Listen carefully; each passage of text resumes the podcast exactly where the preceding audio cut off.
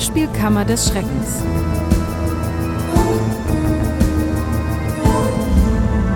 Mit Michael Eickhorst und Dennis Rohling. Hallo und willkommen zur Hörspielkammer des Schreckens. Wir haben den vierten Teil unseres Jahresrückblicks 2020 und wir, das sind wie immer Dennis mir gegenüber am anderen Ende des Zooms. des Regenbogens fast. Und mir gegenüber am meinem anderen Ende des Zooms, in der vielleicht unverkrampftesten Einleitung, die wir je hinbekommen haben, der Michael oder Michael, je nachdem, wer es ausspricht. Wunderbar. Mir ist erst mit der dritten Ausgabe aufgefallen, dass, dass der Podcast immer beginnt mit dem Off-Text, äh, die Revision zur aktuellen Folge. Und mal sehen, ob ich es diesmal geschafft habe, den Vorspann anzupassen, um Gottes Willen. Naja, im Grunde sind ja alle unsere Folgen aktuell. Also jedenfalls inhaltlich, da hat sich ja nicht wirklich was geändert. Das ist ja, ja nicht plötzlich, dass die, Hörsp äh, dass die Hörspiele über Nacht alle toll geworden werden oder so. nee, das wird auch nicht passieren, glaube ich. Gerade schon wieder ein paar neue Texte gelesen für zukünftige Hörspielkammern. Das wirkt nicht so, als ob da frisches Blut in die Konserven gepumpt wird. Irgendwas wollte ich noch sagen. Was war denn noch? Äh, Hast du in, in, in, den, in den dritten Teil des Jahresrückblicks kurz reingehört oder ist er noch unbeleckt an dir vorbeigegangen? Nee, ich habe ihn gehört. Sogar komplett, ja. Warst du begeistert vom äh, Gewinn, Gewinner-Jingle? ja, richtig. Also das war natürlich eine große Ehre und fühlt sich dann noch würdiger an, also wenn man es schafft. Und meistens habe ich es ja geschafft letztes Mal. Das hatte mich dann animiert. Ich dachte, das ist so, wenn du so oft richtig liegst, dann muss das ja eigentlich auch akustisch klingen. Dann möge ja heute wieder äh, viel zum Einsatz kommen, wenn ich hoffentlich richtig liege. Ja. Wir starten fromm, fröhlich. Ich glaube, frisch, fromm, fröhlich, frei. Und ich habe aber letztes Mal, weil ich das ja auch benutzt hatte, überlegt, oder war das auch irgendwie so eine Nazi-Geschichte? Ich glaube, es ist Turnvater Jan. Der, der geht noch oder hat man über den auch komische Sachen schon rausgefunden? Der war zumindest vor der Nazi-Zeit. War bestimmt einer der Helden der Nazis, aber gut, das war Wagner dann ja auch. Und äh, trotzdem kann man ja immer noch Tristan und Isolde hören. Nee, ich glaube, das kann man nicht hören. Das hat aber nichts mit diesen ganzen Nazi-Sachen zu tun, sondern eher mit, mit der Musik und so. Also in dicken Anführungsstrichen. Dicker noch als Erika, um den nochmal zu machen. Die ich übrigens zweimal gesehen habe, die Schauspielerin in letzter Zeit. Einmal im Goldenen Handschuh ähm, von Fatih Akin. Da spielt sie dann irgendwie so eine, ja, eines der Mordopfer von, von Fritz Honka und ähm, ist dann auch entsprechend da äh, fast nackt zu sehen und halt wird erwürgt und so weiter. Alles nicht schön. Also vor allem der Teil mit dem Erwürgen. Und dann hat sie noch äh, irgendwie Angela Merkel auch gespielt letztes Jahr in unserem Film in der ARD. Also durchaus eine gewisse Bandbreite. Aber gut, das hat schon wieder alles gar nichts mit Hörspielen zu tun. Aber es kam immer noch Breite drin vor, also insofern. Richtig. Und sie war äh, bei Blockbusters dabei, dieser äh, ZDF-Neo-Serie mit Echo Fresh und, und so. äh, Ferris MC, die ich äh, skurrilerweise sehr empfehlen kann. Die hat mir großen Spaß gemacht. Also ist okay. ja gar, gar nicht mein Milieu und auch von den Schauspielern her äh, einige sehr seltsame. Aber da war auch der, ähm, wie heißt der, Ramadan äh, irgendwas.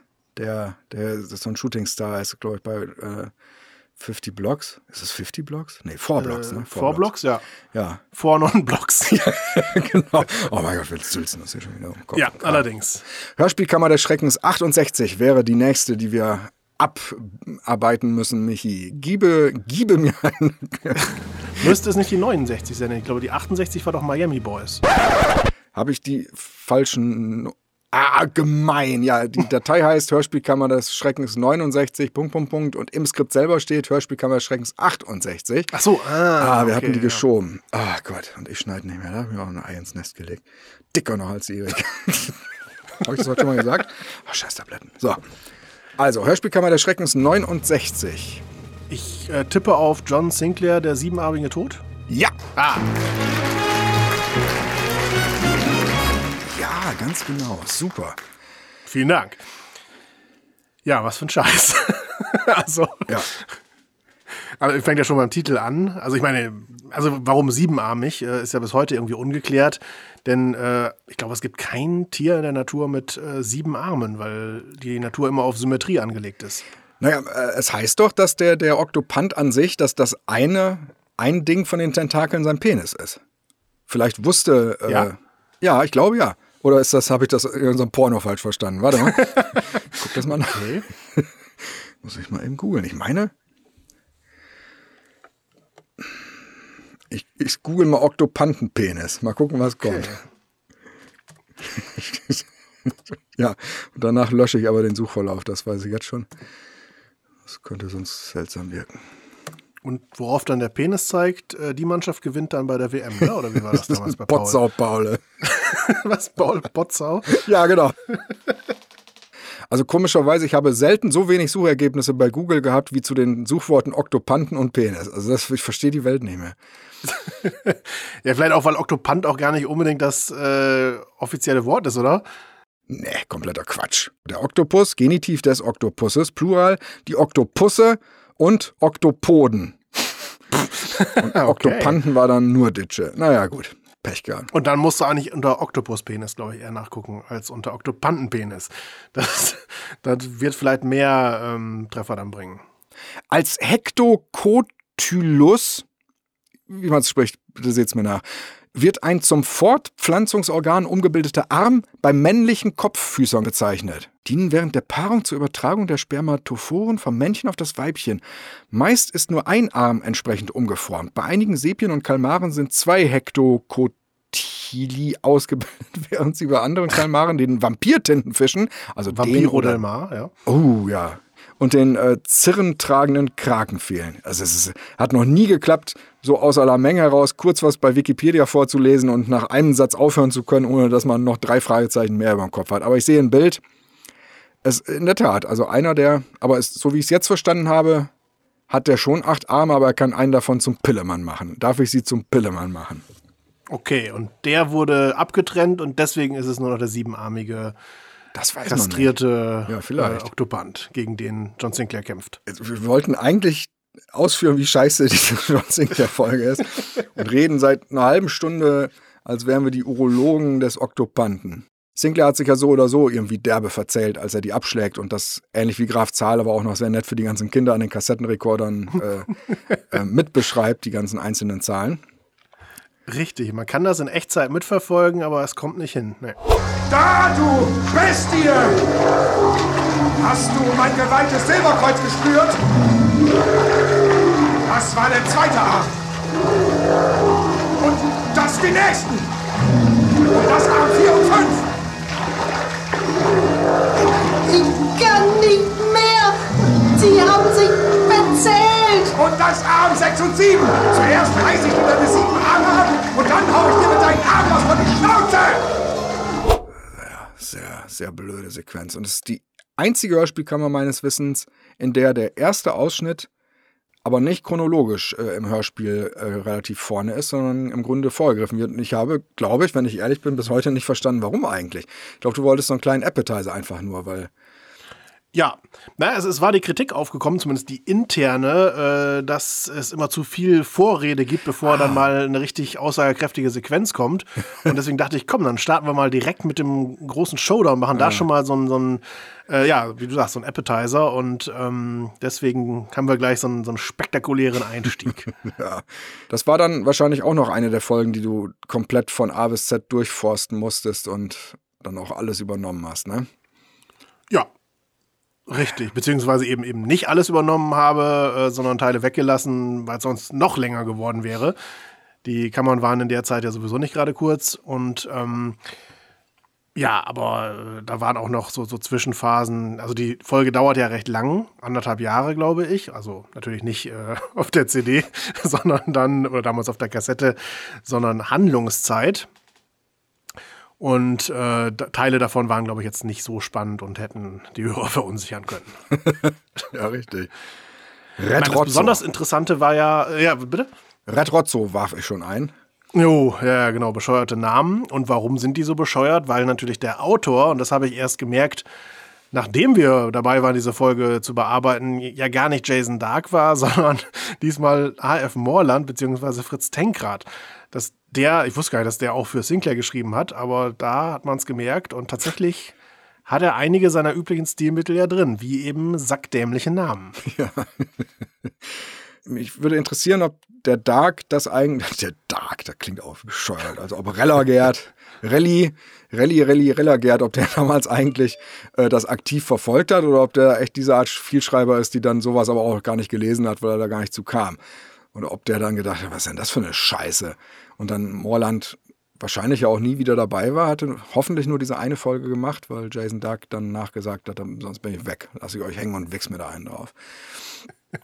Also ich denke, er wird ähm, es nicht gelesen haben, einfach aus Zeitgründen. Der musste ja in der Zeit, in der er das gelesen hätte, drei neue Folgen schreiben. Ähnlich ging es dann ja später äh, wiederum dann AF Moorland mit äh, diesen Tony Ballard äh, Sondereditionen, die dann plötzlich so Leute wie ja. Stefan Gewald geschrieben haben. die hat er ja offensichtlich auch nicht gelesen äh, und sind ja wirklich der Hinterletzte. Rotz immerhin ein, der Grund, warum wir heute die Hörspielkammer machen, so ein bisschen. Also der Gewald hat es eigentlich in die Welt getragen mit seinem unglaublich furchtbaren, äh, wie hieß das, Achse des Bösen? Nein.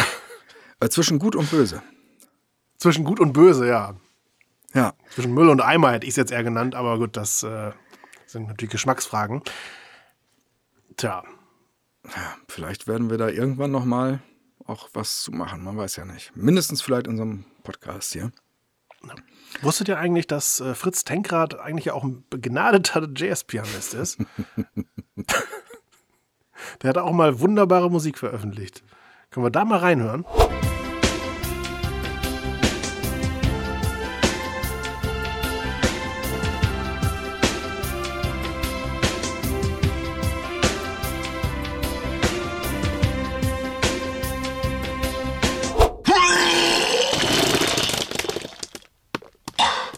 Hatte das denn im Forum damals angeschleppt? War das äh, Thomas Birker oder war das, wie hieß dieser User, Markus Gay oder wie der hieß, weiß ich nicht mehr. Oder, oder ein ganz anderer. Also ich weiß, dass der Birker damals, nee, ich glaube, er hat es nicht angeschleppt. Er hatte daraufhin gesagt, oh, interessant, dass der auch Musik gemacht hat, das werde ich bestimmt mal einsetzen.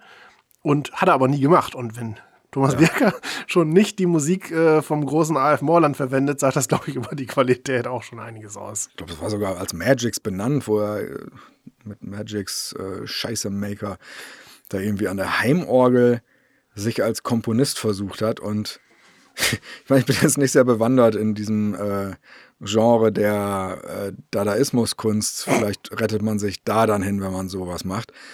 Aber dann wirklich, es, irgendwie, es fing immer ganz seltsam an, teilweise schon sogar interessant im Vergleich zu dem Lied davor und das brach sich dann aber immer nach ein paar Takten dann in den immer gleichen Humta, Humta, Dumda, Dumda Scheiß. Yeah.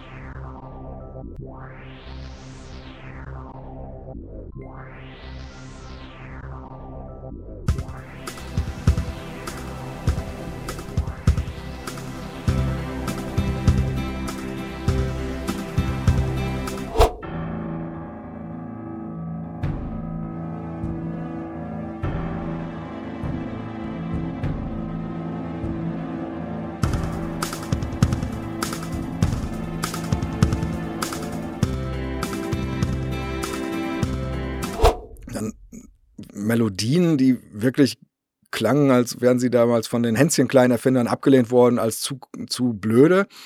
Das ist wirklich so Kindermelodien.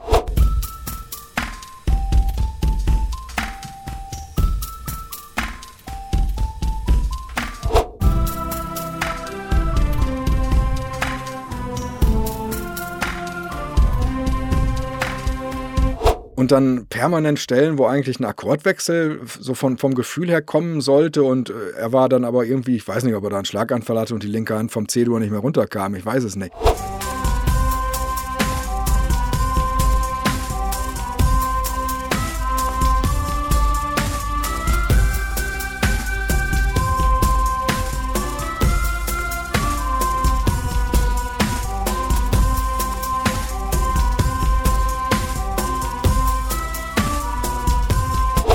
Teilweise mit, mit Halleffekten, die uns doch sehr unangenehm an alte Zeiten im offenen Kanal erinnerte, wo Hall irgendwie war, dass man eine Rückkopplung erzeugt, die aber sich nicht komplett überschlägt.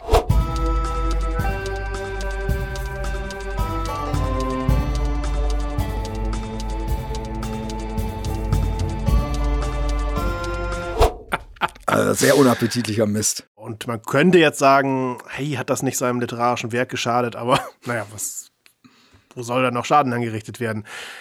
Ähm, zwei Infos noch. Fritz Tenkrad steuert ja auch eine Geschichte bei, eine Kurzgeschichte oder ein Kurzhörspiel Oh. zum, äh, zur 50. Folge von Dreamland Grusel. Ich glaube sogar eine exklusiv geschriebene. Oh Gott, oh Gott. Das wird sicherlich ein großes Vergnügen.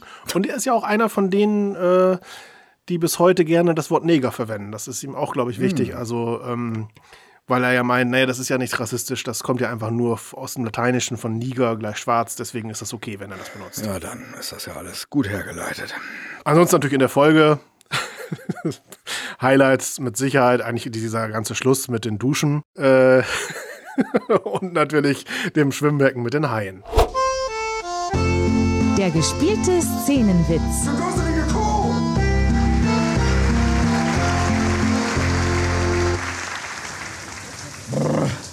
Das dampft ja hier wie in einer Waschküche. Komisch. Kein Mensch hier und alle Duschen laufen. Ja, echt. Die Leute drehen sich auf und dann gehen sie einfach fort. Toni, der eine oder.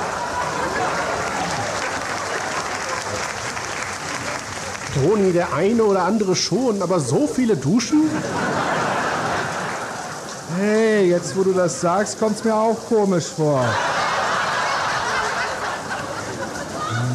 In den Dampfwolken. Da könnte man sich gut verstecken. Hey, wieso? Wieso sollte das denn jemand tun? Toni, weißt du eigentlich, an welcher Stelle sich dieser Duschraum befindet? Nee, warum? Genau über der Stelle, wo der schwarze Altar stand. Musst du jetzt wieder davon anfangen? Du, Toni, ich habe so ein beklemmendes Gefühl, seit ich hier drin bin. Ach, das kommt von dem vielen Dampf. Nein, nein, nein. Meinst du, dieser Rotzo wagt es hier nochmal aufzutauchen? Ja, er wagt es.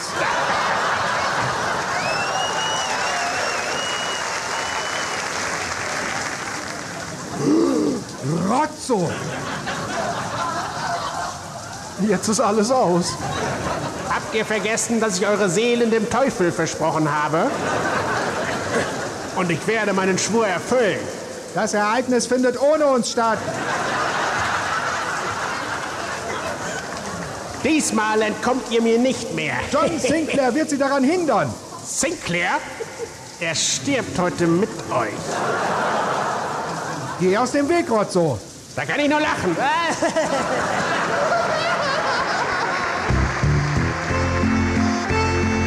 Auch auf jeden Fall eine der Hörspielkammern, die ich immer nur wärmstens empfehlen kann, wenn Leute mal wieder in was reinhören wollen.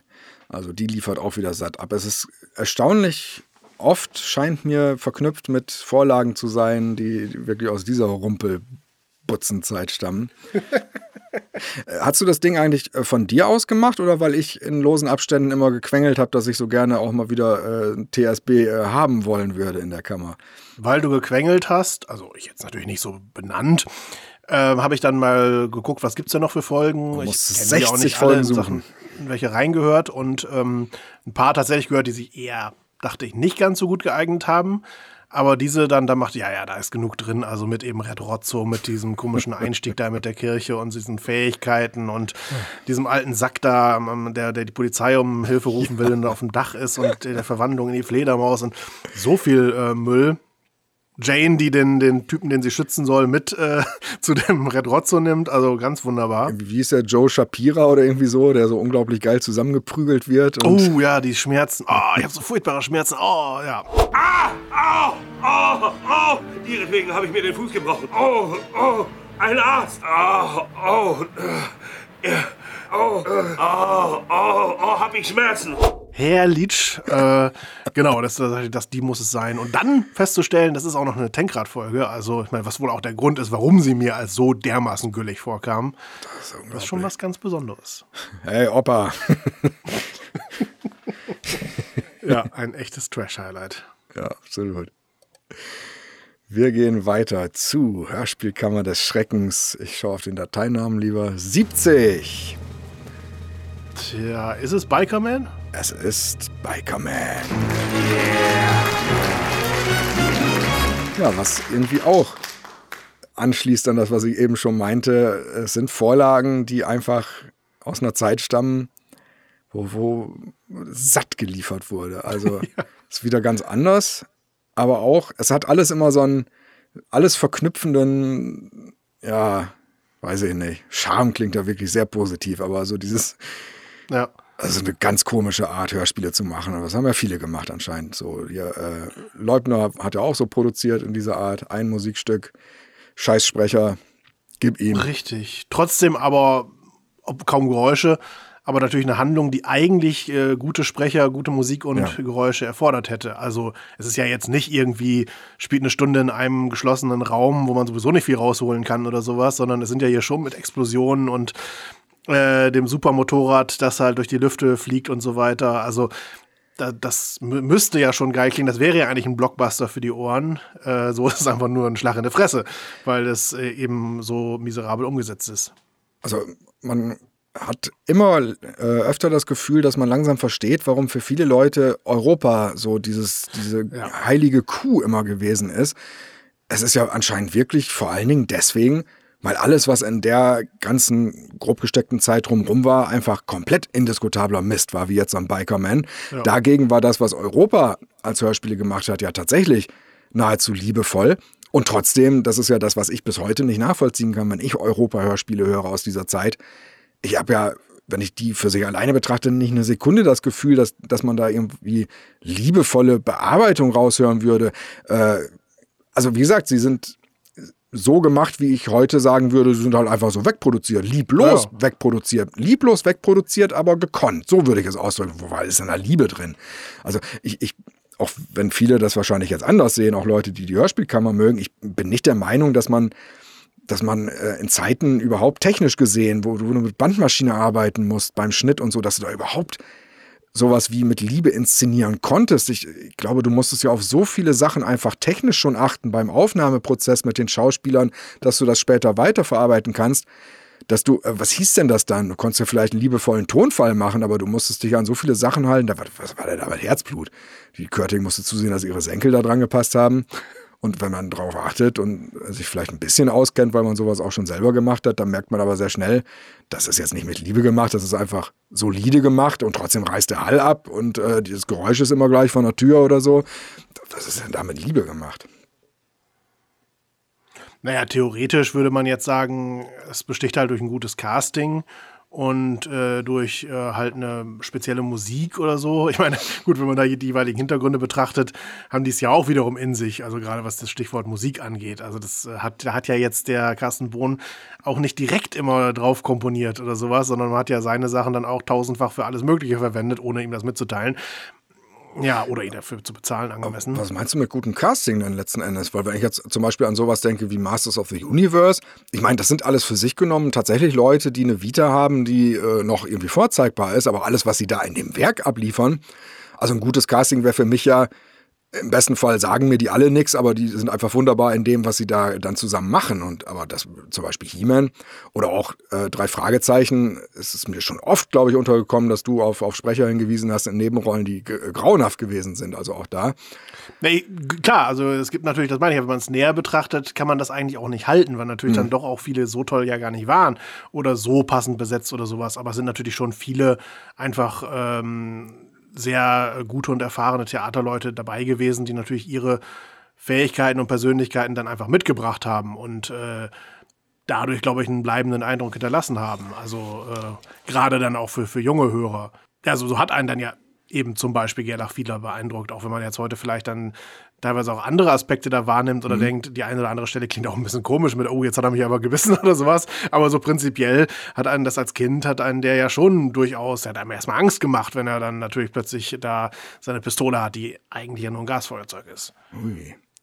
Ich, glaube, dass, dass die Hörspielmacher in der damaligen Zeit äh, sehr davon profitieren konnten, dass es einfach so auch vom, vom gesellschaftlichen, was man machen konnte und was, was man nicht machen konnte, auch so FSK-Geschichten, dass da einfach die gesamte Gesellschaft noch so ich nenne es mal, dröge war. Also so das, was auch, wenn man so Inge Meisel und die Unverbesserlichen guckt oder selbst Ekel Alfred, was ich äh, auch schon damals immer als äh, Jugendlicher skurril fand, wenn meine Mutter das geguckt hat, wie das immer so, wenn die Leute darüber sprachen, als so eine ganz mega bissige Sache gehypt wurde und alle freuten sich, was der sich traut und so.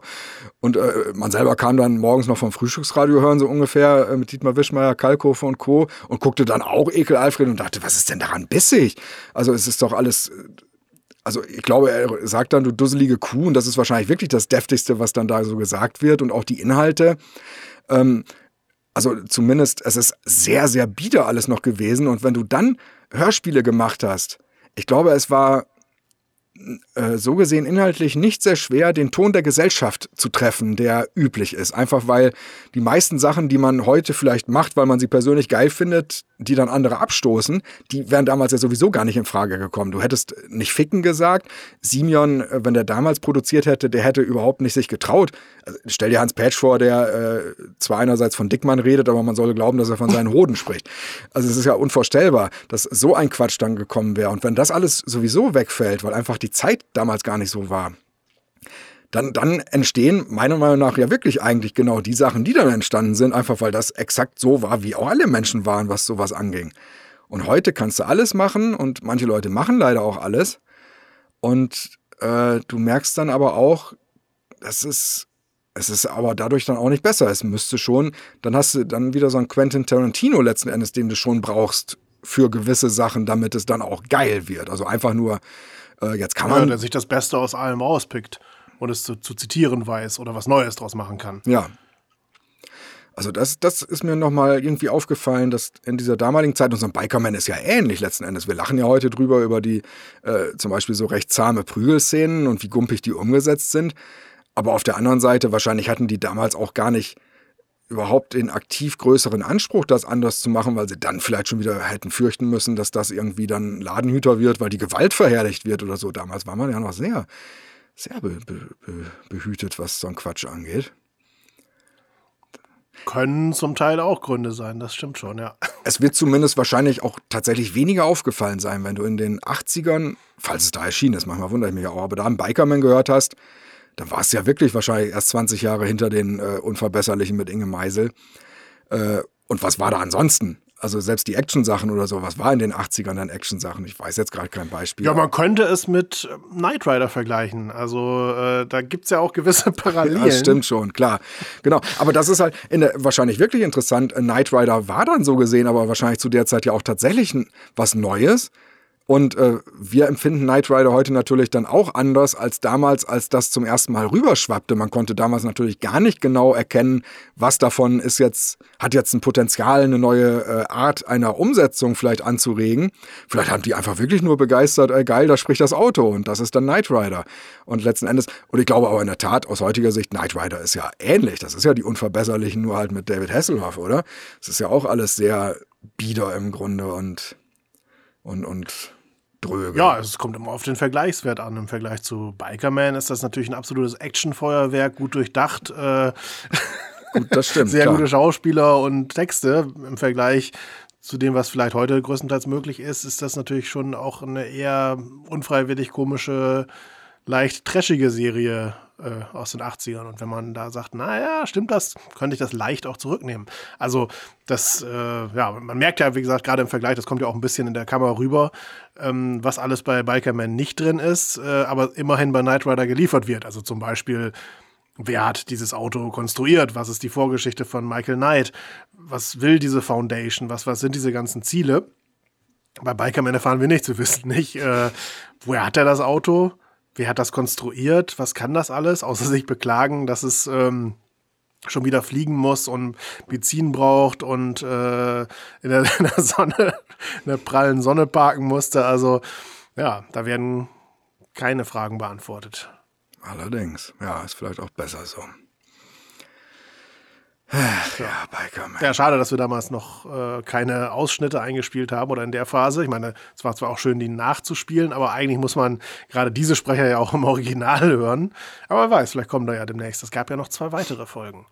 Ja, und wie ich unserem äh, ja, äh, Weihnachtsspecial ja traurig entnehmen musste, ist ja der Sprecher des, des Motorrads äh, verstorben 2020. Richtig. Mann, Mann, Mann. Also hätten wir Bikerman nicht gemacht, kein Mensch würde ihn kennen. Also nicht, dass wir ihn jetzt bekannt gemacht haben äh, international, aber ich, ich glaube, Bikerman als Hörspiel hat doch wahrscheinlich kein Mensch gehört da draußen. Nee. Also ich kannte es ja auch nicht und du ja, glaube ich, auch nicht. Äh, das heißt, wir haben das, das war ja auch eine Höreranzeige äh, im Sinne von, das ist so furchtbar, das müsst ihr euch vornehmen. Da sind wir auch sehr dankbar für, also äh, auf diese Perle gestoßen zu sein dadurch. Ja, ein echtes Trash-Festival und ist auch nicht ganz klar. Irgendwie scheint es ja auch eine Luxemburger Produktion gewesen zu sein, mit aber österreichischen Schauspielern, die ja irgendwie auch alle vom Burgtheater stammen oder da zumindest mal irgendwann gespielt haben. Vermutlich bevor sie Bikerman gemacht haben und danach wurden sie da halt mit Schimpf und Schande ähm, von der Bühne geprügelt, aber Ja, ich habe Ja. gestern im äh, Quiz von äh, Joko, der neuen Show auf Pro7, gelernt, was ich auch nicht wusste, dass äh, Christopher Columbus Italiener war. Man, man denkt ja immer, dass er Spanier ist, aber äh, also falls das stimmt, was Joko erklärt hat, er ist unter spanischer Flagge gesegelt, aber er ist Italiener. Denn die Quizfrage war irgendwie so im Sinne von, welcher Okay. Italiener machte eine komische Entdeckung? Und da hat natürlich keiner, äh, also es waren noch mehr Hinweise, es ging um Zeitungs, äh, Zeitungsüberschriften, wie sie geklungen hätten, wenn es damals schon Zeitungen gegeben hätte. Und da war irgendwie irre äh, Italiener, macht Fund des Jahr, Jahrzehnts oder so. Und dann sagten alle, ich hätte jetzt gedacht, Kolumbus, aber der ist ja Spanier, das geht ja nicht. Und keiner, hätte ich aber auch gedacht jetzt. So. siehst du? Also tatsächlich, er ist in Spanien gestorben, soweit ich weiß. Aber gut, eben, das ist ja kein, kein Widerspruch. Nee. Und ich, ich glaube, er hatte auch sieben Penisse und einen äh, Tentakelrüssel.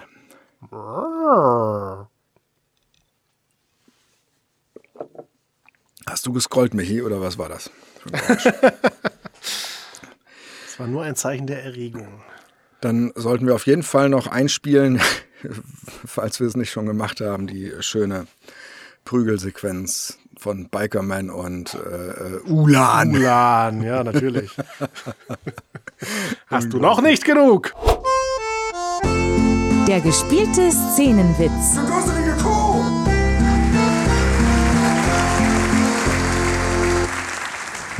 Wenn Bikerman nicht im Sattel sitzt, ist er nur ein halber Mann. Wehr dich, du Waschlappen. Da!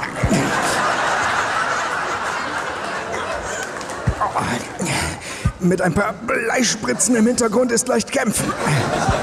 Versuch es sonst einmal. Ein nächstes Mal wird es kaum geben, Bikerman. Deshalb muss ich die letzte Gelegenheit ausnützen. So, da! Das wird reichen. Du bist ein feiner Held. Vielleicht gibt's doch noch ein nächstes Der Mal. Kerl hat noch immer nicht sein Maul. Du willst noch eine Abreibung? Da, bitte sehr. Aufhören, aufhören! Er ist verletzt. Er blutet. Der berühmte Bikerman liegt im Staub und blutet.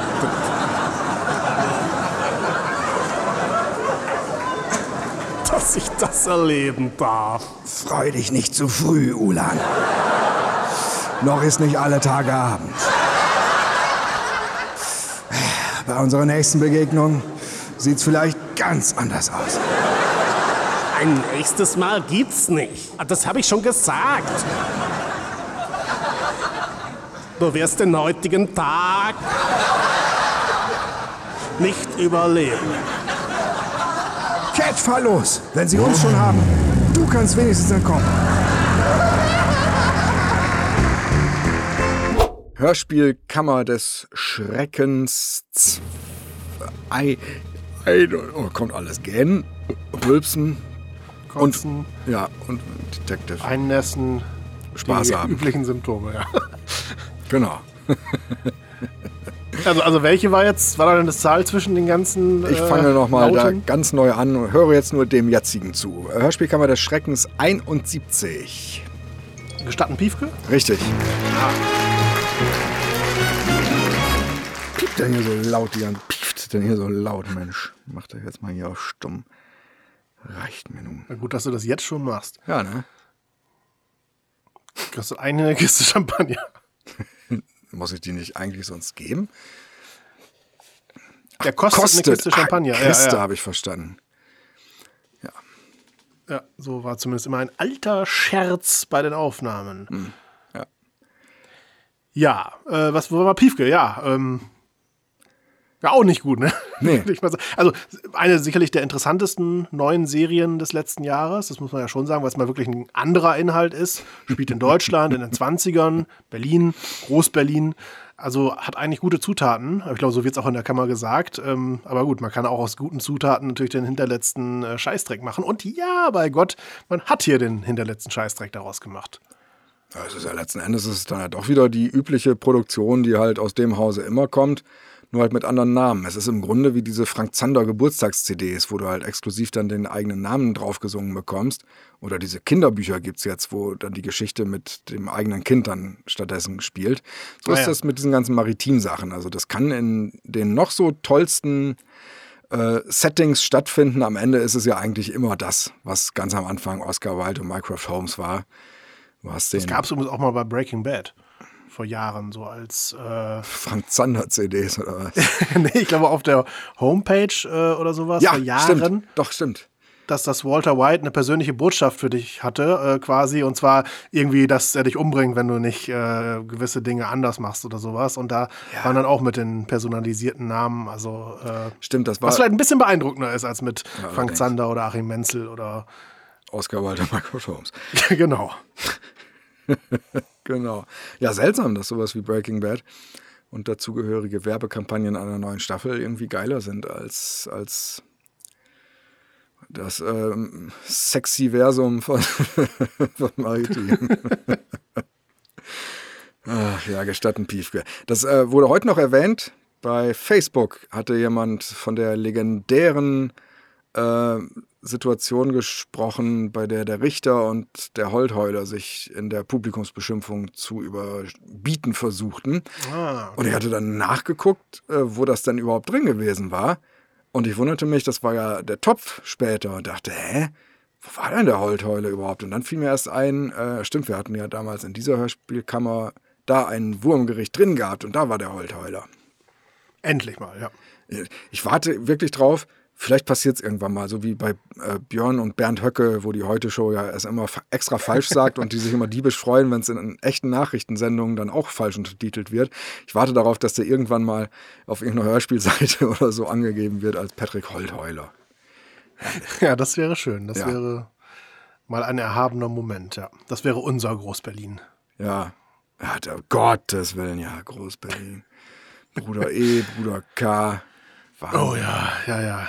Diese Deppentruppe da, die die großen Verschwörer sind, wo dann aber irgendwie so ein zauseliger Volker Brandt mit drin sitzt und natürlich Max Schreck. Mit kleiner Charge. und er auch fragt, warum ist der dabei? Ja, wegen der Behindertenquote im Vorstand, im Verschwörervorstand. Ach so, das kann natürlich auch wirklich sein, ja. Nee, fand ich einfach unglaublich langweilige Folgen. Also vor allen Dingen, ich glaube, die erste ging ja sogar noch. Sie war da nur sehr bescheuert zum Schluss hin mit dem ähm, durchgeknallten Regisseur, der da irgendwie alles anzündet. Aber dann, dann die zweite war ja nur noch Laberei zwischen äh, Piefke und der Katze von Köpenick. Interessant. Und wie findet er das heraus? Durch geschickte Recherche und spannende Detektivarbeit? Ja, so in etwa. Die Reporterin Anne Wagner fängt ihn vom Polizeirevier ab und erzählt ihm alles. In zwei ausführlichen Szenen. Und wenn Sie ausführlich sagen, dann meinen Sie sterbenslangweilig. Selbstverständlich, Euer Ehren. Aber da ist ja noch die geheimnisvolle Bruderschaft. Ist die geil oder ist die geil? Ach ja, die Bruderschaft. Ja, das steht ja auch in der Akte. Äh, äh, ah. Äh, Sie meinen die Bruderschaft, deren inneren Kreis wir hören. Fünf Männer, die sich die ganze Zeit über nur als Bruder E, Bruder H etc. anreden, obwohl sie ihre wahren Identitäten kennen und auch nicht belauscht werden. Genau. Und man denkt, dass es also nur darum geht, den Zuhörer im Unklaren zu lassen. Aber auch dem werden die wahren Identitäten sofort verraten. Richtig. Das machen doch gute Autoren so, oder? Nichts offen lassen und Fragen immer gleich beantworten. Ja, so ähnlich, Herr Holtheuler. Nur vollkommen anders. Das Ding ist halt wirklich, wenn du so das Stichwort Versatzstücke sagst, das bringt mich wirklich auch wieder auf ein neues Bild. Ähm, du hast wenn, wenn du Film machst, um wieder bei Quentin Tarantino zu sein, der macht ja irre Versatzstücke. Das Ding ist aber halt, äh, man kennt das ja aus den Making-ofs dann, der sitzt auch von der ersten bis zur letzten Sekunde dieser ganzen Monate oder Jahre der Produktion immer irgendwie dabei, wenn du weitere Fortschritte siehst. Der lässt sich alles zeigen. Äh, das, das würden die Leute ja heute gar nicht glauben, wenn die sich das nochmal klar machen würden. Der, der nimmt einen Schnitt ab. Da wird die Filmfassung geschnitten und dann sagt der, nachdem der geguckt hat, ob das so in Ordnung ist oder nicht. Das ist ja aus heutiger Sicht für diese Leute mit Sicherheit äh, aus der Hörspielbranche absurd, überhaupt das, was der Schnitttyp da gemacht hat, anzuhören, geschweige denn da ja. überhaupt eine Meinung zuzuhaben, die auf der Basis sein könnte von, es muss noch etwas mehr so und so. Ich habe genau vor, vor meinem geistigen Ohr, wo es hin muss. Das ist ja unfassbar. Und dann hast du nämlich das Problem, äh, äh, ich weiß natürlich nicht, wo Holtheuler dann so eine Stelle gesehen hat. Äh, mich erinnert es dann an sowas wie Sunset Boulevard. Ich nehme nicht an, dass das sein, sein Hintergrund ist, so eine Stelle, wo so ein Regisseur dann komplett einen an der Marmel hat und abdreht. Aber äh, selbst wenn, also ähnlich wie äh, Quentin Tarantino, es wird sich dann an vielen Bildern bedient, die man von woanders kennt und geil gefunden hat. Aber man schreibt dann einfach sein Skript und vielleicht ist das auch noch so, wie sich das Tarantino-Skript gelesen hat. Das glaube ich sogar vielleicht auch. Aber ich bin mir sicher, dass dann jemand wie Patrick Holtheuler, zumindest so wie das Endergebnis auf mich wirkt, glaube ich das, ähm, eben nicht Wobei, ich glaube, er hat ja den Schnitt auch noch selbst gemacht. Ja gut, dann ist das vielleicht schon das Grundproblem, dass natürlich dann äh, Tarantino äh, Leute schneiden lässt, die das können und äh, dann eben nicht das auch irgendwie übernimmt und äh, dann deswegen einfach den Scheiß nicht mehr im Kopf haben kann und deswegen froh ist, wenn er den Schnitt fertig hat und dann gar keinen Bock hätte, sich dann nochmal selber kritisch äh, in Frage zu stellen und umschneiden zu müssen.